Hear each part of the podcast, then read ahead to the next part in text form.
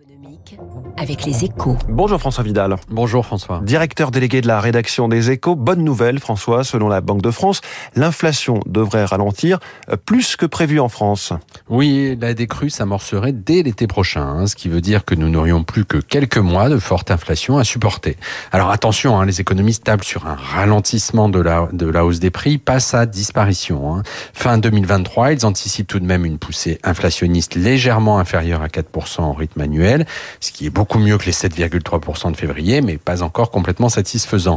Mais le plus important dans les prévisions de la Banque de France, ce sont les raisons de cette accalmie. En fait, elles seraient liées à la baisse durable des tensions sur les prix de l'énergie et des produits alimentaires, les deux facteurs qui pèsent depuis 18 mois maintenant sur le pouvoir d'achat des Français et alimentent les revendications salariales. Dans ces conditions, la BCE pourrait-elle considérer qu'il est temps d'arrêter la, la remontée des taux d'intérêt? Alors officiellement, ce n'est pas à l'ordre du jour car l'inflation sous-jacente, c'est-à-dire celle qui touche les prix des services et ceux des produits manufacturés, est encore soutenue.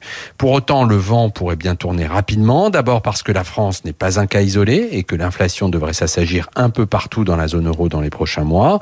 Ensuite, parce que l'impact des hausses des taux sur l'économie se fait toujours sentir avec un effet retard de l'ordre de 3 à 4 trimestres environ. Ce qui veut dire que les tours de vis monétaires déjà effectués n'ont pas encore produit leur plein effet.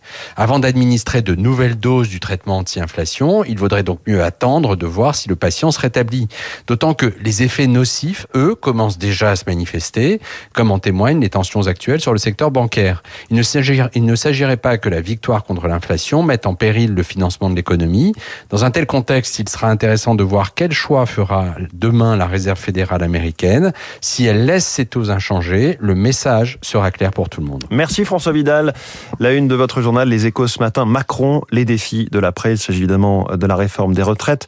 Les défis de l'après, on en parle aussi, mais pour le secteur bancaire et euh, les turbulences aussi euh, sur la planète finance euh, ces derniers jours, Régis Béguet de Lazare Frères Gestion est la star de l'écho dans quelques secondes.